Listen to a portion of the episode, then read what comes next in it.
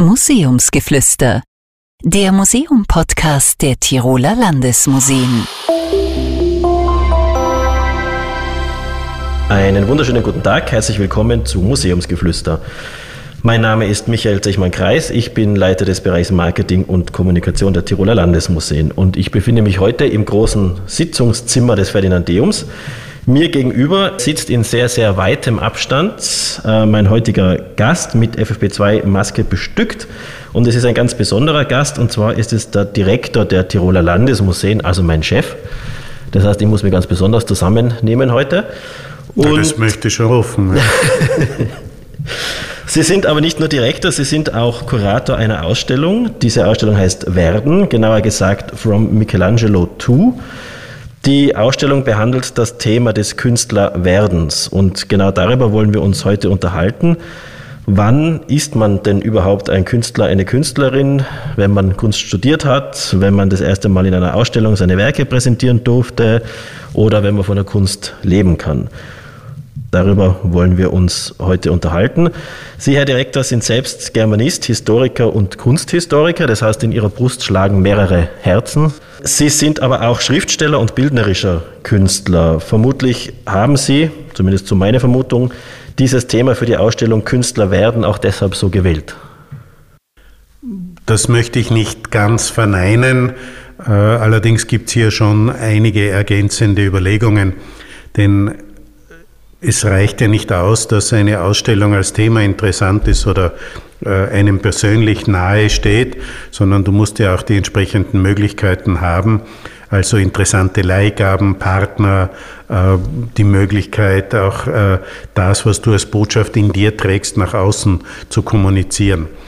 Das war zum einen gegeben, ein bisschen auch aus der Geschichte unseres Hauses, der Tiroler Landesmuseen, denn äh, es befinden sich in unseren Sammlungen auffallend viele Künstler-Selbstbildnisse. Das ist so ein Gedanke auch des 19. Jahrhunderts, als unsere Institution zu sammeln begonnen hat, dass man äh, auch versucht hat, so äh, den Künstler als Person äh, stärker in die Sammlung zu integrieren. Dazu kommt äh, bisschen äh, diese Nord-Süd-Achse, an der Innsbruck liegt, die einfach für unsere kulturelle Arbeit ein Stück weit in, wichtiger und interessanter ist. Also Innsbruck liegt halt einfach auf dem Weg von Deutschland nach Italien. Italien ist das große Sehnsuchtsziel der Kunst, ist nicht zuletzt auch ein Land, in dem sich die europäischen Künste in besonderer Weise in, äh, entwickelt haben. Nicht immer, aber so im äh, 15., 16., 17. Jahrhundert in ganz besonderer Weise. Und da spielt halt schon auch die Frage äh, des Künstlerwerdens und der Organisation äh, der Kunst in der Gesellschaft eine ganz besondere Rolle. Es kommt ergänzend dazu, wir befinden uns im sogenannten Joseph Beuys Jahr, also er hat äh, ein, quasi ein 100-Jahr-Jubiläum. Er war als eine der prägenden Künstlerpersönlichkeiten natürlich international bekannt. Er war aber auch Professor an der Kunstakademie Düsseldorf. Und da gibt es wieder einen ganz besonderen Tirol-Bezug, denn auf seinem Lehrstuhl arbeitet heute ein Tiroler. Und all diese Verbindungen, Gedanken und noch sehr viel mehr haben ihm dazu geführt, dass wir äh, diese Ausstellung organisiert haben, versucht haben, eigentlich schon seit drei Jahren vorbereiten und jetzt endlich mhm. realisieren können. Dieser angesprochene Tiroler, das ist der Herr Gostner, der Professor Gostner wahrscheinlich? Genau, Martin Gostner. Äh, es gibt aber auch schöne Bezüge zur Accademia delle Arti del Disegno in Florenz. Das ist die älteste Kunstakademie der Welt, die also 1563 gegründet wurde, so quasi als offizieller gesellschaftlicher Rahmen für bildende Künstlerpersönlichkeiten, damals fast nur Männer. Und äh, da gibt es auch persönliche Bezüge und was natürlich immer faszinierend ist, Florenz als das Zentrum äh, der Kunst mit Millionen von Kunsttouristen, die heute hinkommen und die dann natürlich auch diese Idee des Künstlergenius in besonderer Weise nahe treten. Stichwort Michelangelo. Wir werden um das kurz zu machen, eben Werke von Michelangelo, genauso wie Werke von Joseph Beuys und vielen, vielen anderen Künstlerpersönlichkeiten in dieser Ausstellung haben. Ja, vielen Dank. Wir wollen ein bisschen darüber sprechen, was es heißt, Künstler zu werden. Sie haben eben Joseph Beuys angesprochen. Ähm, ich möchte noch mal ein bisschen zurückgehen zu diesen Selbstbildnissen, von denen, Sie, von denen Sie gesprochen haben. Beuys hat ja gemeint, dass ab der Gotik sich der Mensch, äh, der, der künstlerische Mensch befreit hat aus dieser spirituellen Führung und äh, dann erst wirklich zum Einzelkünstler wurde. Ist es die Zeit, wo dann diese Selbstporträts begonnen haben? Also findet man Künstler-Selbstporträts vorher eher seltener und jetzt in der Neuzeit eher öfter? Grundsätzlich muss man das noch mehr verschärfen, denn es geht ja auch darum, wird ein Kunstwerk personalisiert, also das heißt, ein Ich, ein Individuum äh, signalisiert klar, das ist mein Kunstwerk. Das habe ich gemacht. Allein dieser Schritt hat schon Jahrhunderte gedauert. Jetzt sehr einfach gesagt, der Künstler signiert seine Arbeit. Also im Mittelalter, also vor der Gotik, um es also die angesprochene Zeit äh, auch zu benennen, haben wir kein, nicht wirklich greifbare Künstlerpersönlichkeiten. Der Künstler ist ein anonymer Meister, der in einer Werkstatt agiert. Das betrifft sogar großteils die Baumeister der großen Kathedralen. Sie sagen Werkstatt. Es ist in der Vorbereitung auf diesen Podcast äh, mir immer wieder vorgekommen, als ob die, die Kunst in dieser Zeit, also eben vor dem Mittelalter, eher ein Handwerk war und weniger das, was es heute ist, ein kreativer Prozess. Das war die große Revolution der Kunstakademie in Florenz. Denn auch wenn es Künstlerpersönlichkeiten, wie ich sage jetzt Andrea del Sarto oder auch Raphael äh, oder nicht zuletzt Michelangelo gegeben hat, die waren zwar als Einzelpersonen interessant, aber sie waren nicht in einem bestimmten organisatorischen Rahmen äh, unabhängig von, ich sage jetzt, der handwerklichen Struktur des Mittelalters. Und hier hat die Akademie Abhilfe geschaffen. Sie hat klar geregelt, wer ist bildender Künstler, wer ist anerkannter bildender Künstler, welche Ausbildung hat der gemacht, wo hat der gelernt und der ist in der Liste eingetragen. Und alle offiziellen Aufträge sind sowieso nur an die Akademiekünstler gegangen, aber dann eben auch zunehmend alle privaten Aufträge. Das hat ein bisschen sowas äh, wie einen gesellschaftlichen Schutz auch dieser äh, Menschen äh, zur Folge gehabt. Das heißt, es konnte damals nicht jeder einfach sagen, ich bin Künstler, sondern er musste nachweisen, dass er weiß, was er tut. Absolut. Gut, das klingt so, als ob er das heute nicht machen müsste. Äh, das ist heute schon auch noch so. Nur hat sich äh, dieser, dieser massive Zwang, ich muss jetzt ein akademischer Künstler sein, äh, etwas gelockert. Sie thematisieren ja in der Ausstellung mit Joseph Beuys eben auch diesen Satz, diesen, dieses berühmte Zitat von Joseph Beuys, jeder Mensch ist ein Künstler. Wir wollen ja diesen Satz ein bisschen zum roten Faden im Gespräch heute machen. Was steckt hinter diesem Satz? Ja, hinter diesem Satz steckt ein Grundanliegen von Joseph Beuys, nämlich eine Demokratisierung der Kreativität. Äh, der Satz ist ja immer wieder auch ein bisschen ein Missverständnis, wenn er ihm einfach so unkommentiert zugeschrieben wird. Denn das, was seine Intention primär war, war zum einen diese Grundkraft der menschlichen Kreativität bei jedem Menschen zu verorten und auf der anderen Seite eben auch dieses elitäre Geniekult-Dasein, das die Künste ja über viele Jahrhunderte gehabt haben, eben nicht zuletzt entwickelt über die Akademie und über so eine Leitfigur wie Michelangelo. Vielleicht können wir noch den Krimi rund um Michelangelo ein bisschen besprechen dann. Äh, wie es überhaupt dazu gekommen ist, diesen aufzulösen. Also das heißt, Kunst zu einer grundsätzlichen gesellschaftlichen Kraft zu machen, äh, die Mitbestimmung, das Mittragen, das Gemeinsame äh, auch an kreativen Prozessen zu forcieren. Das heißt, Josef Beuys, der Professor an einer Kunstakademie war, die dieses System mit geprägt haben, hat sozusagen gegen dieses System gearbeitet. Von innen heraus kann man das so sagen. Ja, also nicht offensiv gegen, das klingt jetzt zu oppositionell, sondern erweiternd. Also er hat den Gedanken der kreativen Bildung auch Ausbildung nach außen getragen. Es gibt eine sehr schöne Club 2 Sendung, das kennen die meisten österreichischen Hörerinnen und Hörer noch aus dem Jahr 1983. Die kann man sich auf YouTube anschauen. Ich verlinke das dann in den Show Notes. Und dort sagt äh, Josef Beuys folgenden Satz: Auf Kunstakademien lernt man heutzutage nichts Vernünftiges. Ja, ist natürlich eine, eine Provokation. Damals hat man beim Club 2 noch rauchen können mhm. und hat äh, sich wirklich wie soll ich sagen, sehr heftige Sätze, äh, völlig ungedeckt und ohne, äh, wie soll ich sagen, gleich an die Folgen zu denken, äh, an den Kopf werfen können. Es war schon ein bisschen ein anderer Ton. Ja, da muss man wieder aufpassen, dass man nicht das einzelne Wort auf die Goldwaage legt, sondern die Grundintention, die hier Beuys vertreten hat und die war ganz klar, die Kunstakademien müssen wieder mehr äh, an das Leben herangeführt werden, müssen mehr in die gesellschaftliche Relevanz äh, kommen. Äh, die angehenden Künstlerpersönlichkeiten müssen viel mehr im, in der Gesellschaft selber aktiv sein, als jetzt Akt, nur Aktzeichnen zu lernen. Das heißt, brauche ich ein gewisses kreatives Talent, um zu sagen, ich kann den Weg des Künstlers einschlagen oder der Künstlerin einschlagen oder ist das nicht wirklich notwendig? Absolut. Also Kunst ist die Spitze der menschlichen Kreativität. Also das heißt, die Künstler sind Kreativitätsprofis, äh, sind diejenigen, die ihre Kreativität organisieren müssen, persönlich, aber eben auch in der Kommunikation und äh, gesellschaftlich. Also das ist die Grundvoraussetzung. Und hat sich das geändert jetzt zum Beispiel zur Zeit vor Mittelalter?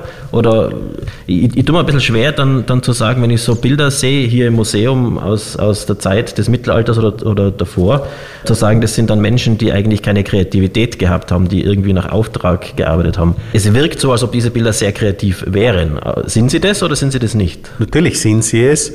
Die Rahmenbedingungen sind einfach nur andere. Also ich habe ein bestimmtes Menschenbild, ich habe eine bestimmte, man nennt das Ikonografie, also eine Bildstruktur. Ich sage jetzt beispielsweise, einen, wenn ich die Aufgabe habe, einen heiligen Sebastian darzustellen, dann muss ich einen jungen Mann mit Pfeilen in seinem Körper äh, möglichst irgendwo an eine Säule, an einen Baum gefesselt äh, darstellen, damit er sofort als heiliger Sebastian erkennbar ist. Ich kann ihn noch darstellen, wie das manchmal der Fall ist, als jungen Mann, der Pfeile in der Hand hat. Aber dann ist schon ziemlich aus. Ja? Also ich kann ihn jetzt nicht als alten Kreis, der gebrechlich am Boden liegt oder sonst irgendwas und auf einen, äh, auf einen weit entfernten Pfeil hinweist oder sowas. Das wäre dann schon eine sehr, sehr kreative Umsetzung, die dann kaum durchgeht. Aber ich kann natürlich im Detail und das ist ja der Fall, gerade beim heiligen Sebastian, ich habe jetzt dieses Beispiel willkürlich herausgegriffen, einen wunderschönen jungen Mann, einen äh, ganz traurig blickenden, einen, äh, wie soll ich sagen, beseelten äh, jungen Mann, äh, auch mit Attributen äh, eines, eines Kriegers und so weiter. Also da gibt es dann im Detail viele Möglichkeiten, die sich und wir müssen immer über die Zeit reden, ja, die sich also ab dem 11. Jahrhundert bis äh, dann kulminierend äh, in der Frührenaissance, also im 15. Jahrhundert in Italien, also entwickelt haben. Aber diese Freiheit, diese künstlerische Freiheit, die ist also erst später gekommen. Wenn die ist in großen verstehe. Schritten später ja. gekommen. Das, das was, äh, was wir uns einfach vorstellen müssen, das ist so, so eine Art äh, äh, Kurve, die, die markant nach oben geht also die am Anfang nur ein geringes Wachstum hat. Ja. Also die europäische Kunstentwicklung hat eben versucht, diesen Freiraum immer ein Stückchen zu erweitern, um dann exponentiell in unserer Zeit, also spätes 20., 21. Jahrhundert nach oben zu gehen, wo fast alles möglich erscheint, äh, als Kunst deklariert zu werden und eben auch als Kunst diskutiert zu werden. Also jeder Mensch ist ein Künstler, gilt in der Jetztzeit eben nach Beuys darauf bezogen, dass sich eben jeder Mensch, dass jeder Mensch irgendwie Träger von Fähigkeiten ist und sich selbst als kreatives Wesen erfährt. Und das ist der Unterschied zu früher. Ja.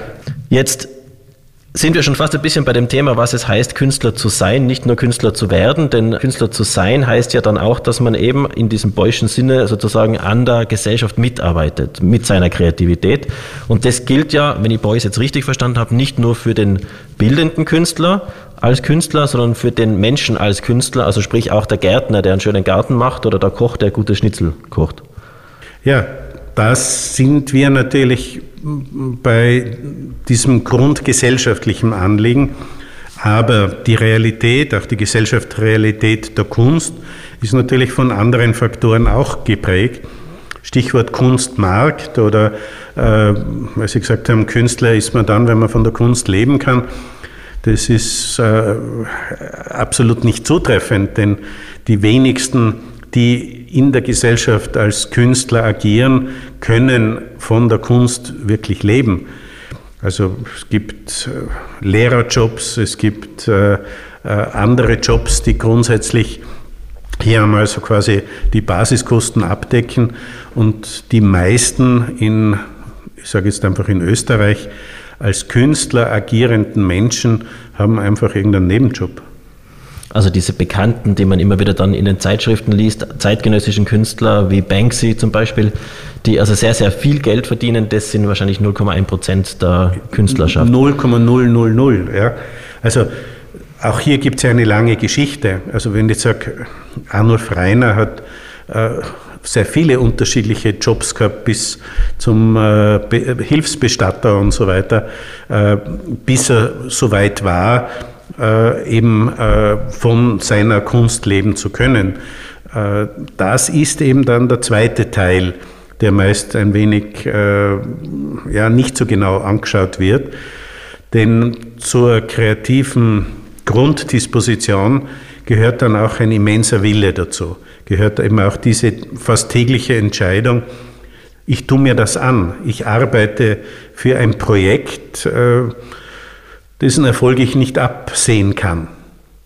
Und für ein Projekt, dessen Erfolg sich vielleicht erst in Jahrzehnten einstellen kann. Also ein Künstler agiert hier sehr, sehr viel im Sinne eines Investors. Kann man das so umschreiben, dass man, dass man sagen kann, wenn ich mich als Künstler sehe, dann muss ich fähig sein, mich in ein Thema verbeißen zu können auch wenn es mich an den Rand des finanziellen Ruins äh, treiben würde. Das heißt, ein Laienkünstler malt ein schönes Haus, aber ein Künstler, Künstler, wenn wir mal so sagen wollen, der verbeißt sich in dieses Thema und arbeitet es immer wieder auf und, und rollt es immer wieder von neuem auf. Ja, der Umkehrschluss ist natürlich nicht gültig, nur deswegen, weil etwas eben zum Beispiel nicht gefällig ist und so weiter, ist es automatisch schlechte Kunst. Das kann man auch so nicht sehen. Aber worauf ich hinweisen möchte, ist, a, es braucht die Grunddisposition, also dieses kreative Talent, und B, es braucht äh, diesen absoluten Willen im Sinne einer ja, täglichen Entscheidung hin zur Kunst. Ja, ich mache das. Ich ziehe das durch. Ich bin überzeugt. Ich stelle natürlich auch meine Überzeugung in Frage, aber letztlich entscheide ich mich immer wieder im Sinne dieser Überzeugung, dieses mein Projekt voranzutreiben. Das sind wir sozusagen ein Ratgeber-Podcast diesmal. Wenn man, wenn man jetzt ein junger Mensch ist, dann muss man also diese zwei Punkte beachten, aber muss man noch was anderes beachten. Wenn man jetzt sagt, man möchte die, den Weg des Künstlers, der Künstlerin beschreiten, sollte ich dann eine Kunstakademie besuchen oder ist das eigentlich nicht relevant? Natürlich ist es relevant, weil die Kunstakademie ist äh, so etwas wie ein Reservatraum. Ich habe mehrere Jahre Zeit, mich in einem mehr oder weniger geschützten Ambiente ganz meiner Kunstentwicklung zu widmen. Ich habe kluge Menschen rund um mich, die mich bei diesem Prozess begleiten, äh, die mir immer wieder Rückmeldungen geben, die mir auch die Erfahrungen der Kunstgeschichte äh, vermitteln, die mir ihre eigenen Erfahrungen vermitteln. Also äh, es ist eine wunderbare Möglichkeit, die eigene Kreativität zu entfalten und auch zu überprüfen, ist das jetzt mein Weg? Ich habe selber über viele, ja, jetzt schon Jahrzehnte an solchen Institutionen gelehrt. Und für mich ist es dann schon spannend, jetzt so aus der Rückschau auch äh, ein bisschen zu überprüfen, wenn man so jährlich, sagt man jetzt 20 Studenten hat, äh, zehn Jahre lang, 200 Leute, äh, wer ist heute noch in dem Feld tätig, dann reduziert sich das sehr schnell. Mhm. Also es ist einfach immens anstrengend. Es ist äh, immens herausfordernd und es ist schon etwas, was einem sehr viel Kraft abverlangt. Und das Leben, wenn man so will, ja, stellt tagtäglich die Frage, bist du bereit, diese, diese deine Kräfte in diese Richtung zu investieren? Und kann ich dann als Künstler, als Künstlerin, wenn ich jetzt diesen Weg beschreite, meine Ausbildung gemacht habe, muss sich dann die Gesellschaft verändern oder ist das irrelevant? Kann ja auch einfach nur was Schönes machen und ich will nichts damit aussagen? Oder ist es wirklich wichtig, dass ein Künstler heute versucht, an der Gesellschaft zu arbeiten? Also diese soziale Plastik, wie es Beuys gesagt hat, mitzugestalten? Ja, äh, soziale Plastik ist wiederum ein, ein eigenes Konzept. Äh, das muss nicht für alle Künstler gelten. Das, was für alle Künstlerpersönlichkeiten Geltung hat, ist, Kunst ist ein Kommunikationsprozess. Ich habe einen Sender und ich habe einen Empfänger bei jeder Kommunikation. Und ich habe eine Botschaft. Der Sender ist der Künstler, sehr einfach gefasst. Die Botschaft ist seine Kunst, ist also auch das, was er als Kunst deklariert. Aber es braucht auch den Empfänger. Das heißt, es braucht auch Menschen, die bereit sind, diese Botschaft als Kunst aufzunehmen und in ihre Systematik von Kunst einzuordnen. Also die berühmte Oma, ich sage es jetzt sehr einfach, oder Tante oder wer immer, die so wunderschön gemalt hat und alle ihre Sachen, nie, niemand hat irgendwann nochmal was gesehen. Erst wie sie gestorben ist, hat man die Schublade aufgemacht, herausgenommen. Bis zu dem Zeitpunkt ist es aus gesellschaftlicher Sinn keine Kunst, ja, weil es kommunikationsirrelevant ist. Wenn sie herausgenommen wird aus der Schublade, gezeigt wird und viele Menschen, also mehr als einer, ja, sage ich jetzt, sagen, wow, gut oder spannend oder ja, das ist Kunst, ja, dann ist es auf einmal Teil eines Kunstdiskurses. Aber Achtung, Kunstdiskurse können sich immer wieder ändern. Die Kunstgeschichte ist voll von äh, Persönlichkeiten, die nur für eine bestimmte Zeit relevant waren. Oder sehr relevant. Also Beispiel, wenn du um 1890 äh, äh, in Paris äh, eine Umfrage machst, wer ist der wichtigste zeitgenössische Künstler? Ich glaube, das habe ich mal äh, irgendwo gelesen, äh, das ist auch passiert. Dann kommt man auf einen Herrn Dunoyer du Sengon-Jacques. Den wir alle kennen. Genau, darauf wollte ich jetzt hinaus. Den kennen die Fachleute, wirklich ein wunderbarer Gestalter ist, aber im Sinne des Spät Symbolismus. Und äh, also für die zeitaktuelle Situation, also wo man dann äh, aus heutiger Sicht sagt, ja, das sind äh, die Jahre eines Van Gogh, eines Gauguin, die also für die Entwicklung der Moderne von größter Bedeutung waren, ja, das sind Künstler, die sie erst langsam durchsetzen mussten. Aber warum ist so ein Künstler dann auf einmal eben weg? Ist es deshalb, weil sich ein Künstler immer wieder neu erfinden muss, weil wir einfach in Zeiten des Kapitalismus auch wahrscheinlich im Kunstmarkt leben und ich mich immer wieder neu erfinden muss? Ich kann nicht 60 Jahre lang dasselbe machen. Oder ist der von der Zeit überrollt worden? Ja, ist sicher auch ein wenig von der Zeit überrollt worden, sprich von den nachfolgenden Kunstgenerationen, die einfach nicht intensiv genug auf ihn reagiert haben. Kunstgenerationen meint aber natürlich nicht nur Künstler, sondern auch Kunstsammler, meint auch Kunsthistoriker, die dann einfach sagen, naja, das, was es dazu zu sagen gibt, ist gesagt. In dieser Kunst ist nichts mehr Anregendes. Das muss ja unglaublich anstrengend sein als Künstler, wenn man immer diesem gesellschaftlichen Druck ausgesetzt ist, dass man gefallen muss. Nein, man muss nicht gefallen, das, ist, das würde ich nicht sagen. Ähm, wie gesagt, es stimmt schon, Karl Valentin, ja, Kunst ist schön, macht aber viel Arbeit. es ist etwas, was jenseits des Jobs einfach angesiedelt ist. Du hast eine Tätigkeit, die dich Tag und Nacht beschäftigt, die dich in jeder Sekunde deines Lebens herausfordert und die dir aber halt natürlich auch ganz andere Bestätigungen gibt oder ganz andere Energierückflüsse. Aber ich brauche diese Bestätigung von außen, wie Sie zuerst gesagt haben. Das heißt, ich brauche eine Gesellschaft, die das als Kunst akzeptiert. Wenn die Gesellschaft sagt, ja, schön, aber ist keine Kunst, bin ich als Künstler gescheitert.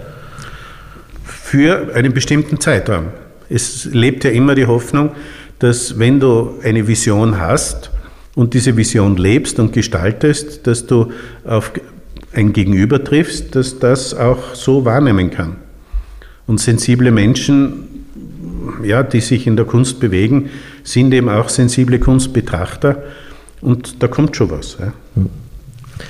Könnte man sagen, es gibt jetzt mehr Künstler, also äh, wir sprechen jetzt eben nicht von Laienkünstlern, sondern von den von der Kunst lebenden Menschen oder diese Kunst in diesem Sinne betreibenden Menschen, heute mehr als vor 20 Jahren oder vor 100 Jahren? Das könnte man, wenn dann nur prozentuell äh, sehen. Ich muss dazu sagen, dass das Prinzip Kunst eine, in diesem Sinne, wie wir es jetzt besprochen haben, eine sehr europäische Erfindung ist. Also Kunst in, sage ich in Afrika oder in, im fernen Osten hat sich ein wenig anders entwickelt. Ähm, dieses europäische Konzept von Kunst ist zu einem weltweiten Konzept von Kunst geworden. In dem Sinne gibt es in diesem Sinne einen höheren Prozentsatz an Menschen, die in dem Feld tätig sind. Das traue ich mir jetzt einmal, ohne jetzt äh, statistische Überprüfung ja, zu sagen. Klar. Allerdings haben sich natürlich auch die Felder der Kunst äh, um vieles erweitert. Also ich sage jetzt Stichwort Unterhaltungsindustrie, äh, Stichwort Marketing, äh, Werbekommunikation. Da gibt es einen großen Fließbereich, der also sehr viel auch an kreativen Kräften äh, des Marktes so quasi ansaugt. Mhm. Bevor wir zu dem von Ihnen angesprochenen Thema kommen, des Krimis Michelangelo, wo ich noch nicht weiß, was mich erwartet. Äh, vielleicht noch zum Abschluss. Wollen wir oder wollen Sie den jungen Menschen da draußen jetzt raten, Künstler, Künstlerin zu werden oder sollte man sich das sehr gut überlegen und besser lassen? Also in jedem Fall sollte man sich gut überlegen, aber äh, das Wort, das deutsche Wort Kunst kommt zwar von Können, äh, aber es hat sehr viel mit Müssen zu tun. Also die Menschen, mich eingeschlossen, die äh, Kunst, die ich kenne, die Kunst machen, äh, machen es, weil es einfach ganz massiv in ihnen liegt und ja, einfach da ist. Und du kannst es negieren, aber du kannst es auch leben. Und es ist so wie bei jeder Begabung. Also ein glückliches Leben, soweit man, sage das als, einfach als allgemeinen Begriff einmal verwendet, wird man nur dann führen können, wenn man seiner eigenen Disposition entsprechend sich weiterentwickelt. Und das gilt natürlich für kreative Begabungen in ganz besonderer Weise. Aber ganz pragmatisch gesehen heißt es ja, man soll es machen, aber man sollte auch drauf schauen als junger Mensch jetzt, dass man zumindest eine zweite Ausbildung auch noch hat. Das ist, Oder ist das zu gemein? Ja, ich meine, jeder, wie soll ich sagen, jedes Elternteil eines Künstlers hat dem das gesagt. Ja. Du kannst gern Schauspielerin werden, aber lernt zuerst einen gescheiten Beruf. Und, und, oder du kannst gern Maler oder wie auch immer. Ja. Das kennen wir alle, das hat was mit der Sorge zu tun. Ja, das gibt es aber nicht nur beim Künstler, das gibt es auch bei anderen Berufsbildern, wo man das von gewissen Eltern dann also, hört. Nicht? Also das muss man äh, Kunsthistoriker ist es auch nicht gerade ein Beruf, äh, wo man davon ausgehen kann, dass man äh, mit der Ausbildung in der Tasche sofort einen Job hat. Ja. Also, aber da ist auch die klare Meinung, das, was einem entspricht, wird man auch gut können und dann wird man auch äh, am ehesten Erfolg darin haben. Dann wechseln wir jetzt vom Ratgeber-Podcast zum Krimi-Podcast. Was hat es mit Michelangelo auf sich? Ja, jetzt muss man sich vorstellen, dieser Michelangelo ist ja ein sehr spannender Typ. Er ist durch und durch Republikaner, ähm, hat auch so einen, einen äh, revolutionären Geist in sich, was dazu geführt hat, dass er aktiv in die Kämpfe von Florenz eingegriffen hat, als sich die Republik Florenz gegen, also die Medici vertrieben hat und äh, sich also gegen die aristokratische kaiserliche Organisation Europas gewandt hat, hat die militärische Befestigung von Florenz äh, übernommen der Kampf ist verloren gegangen. Michelangelo konnte flüchten, hat aber ganz klar also Richtung Florenz mehr oder weniger den Stinkefinger gezeigt und gesagt, in diese Stadt gehe ich nicht mehr.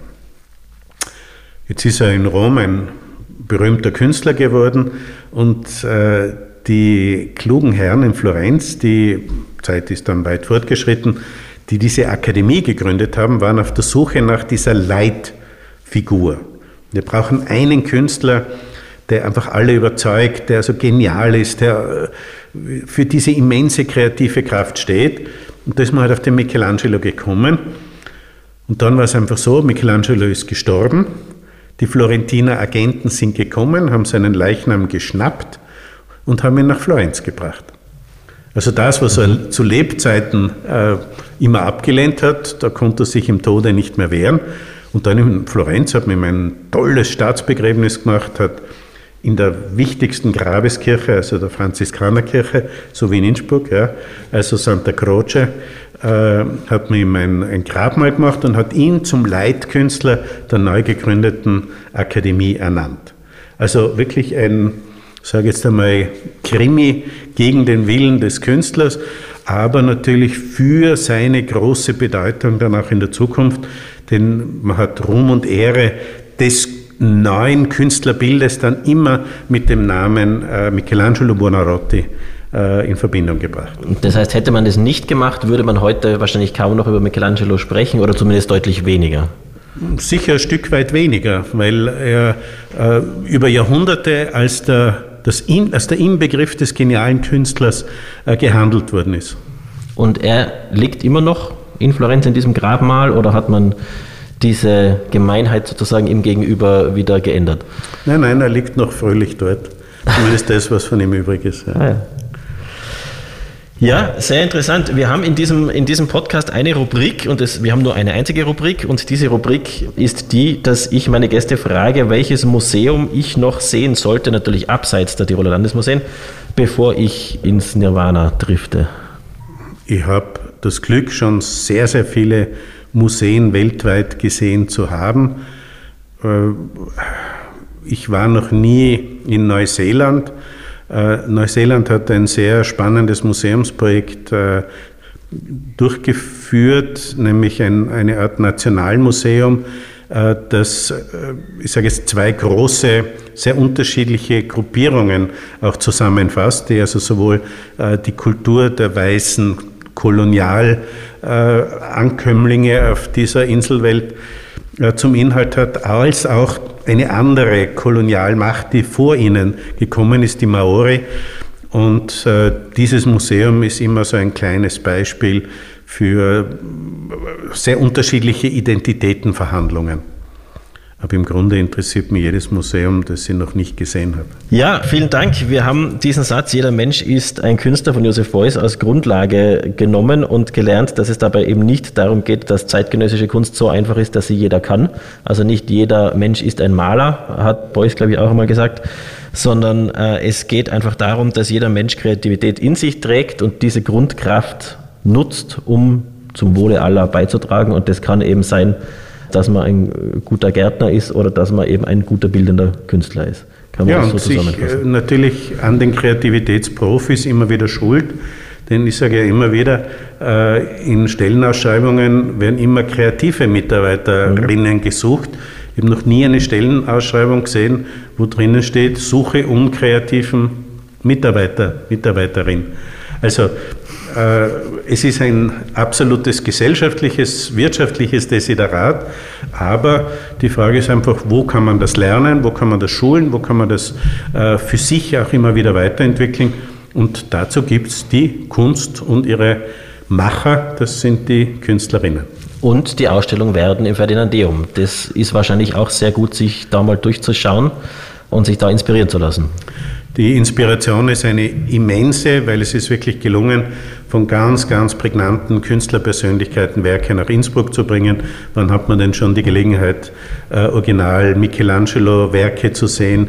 Josef Beuys ist genannt, Gerhard Richter und, und, und. Also die Vielfalt an künstlerischen Strategien der Gegenwart, aber auch der Vergangenheit ist äh, wirklich in einer Name-Dropping-Ausstellung hier zusammengefasst. Vielen Dank, Direktor Peter Assmann. Wer eben diese Ausstellung Werden heißt sie sehen will, der kann das, so es keinen weiteren Lockdown gibt natürlich, bis 18. April 2022 im Ferdinandeum in Innsbruck tun. Oder man kann sich auch den Katalog kaufen, ein zweibändiger Katalog, der erschienen ist. Der ist im gut sortierten Buchhandel erhältlich und natürlich auch im Online-Shop der Tiroler Landesmuseen. Ich verlinke das Buch natürlich auch in den Show Notes.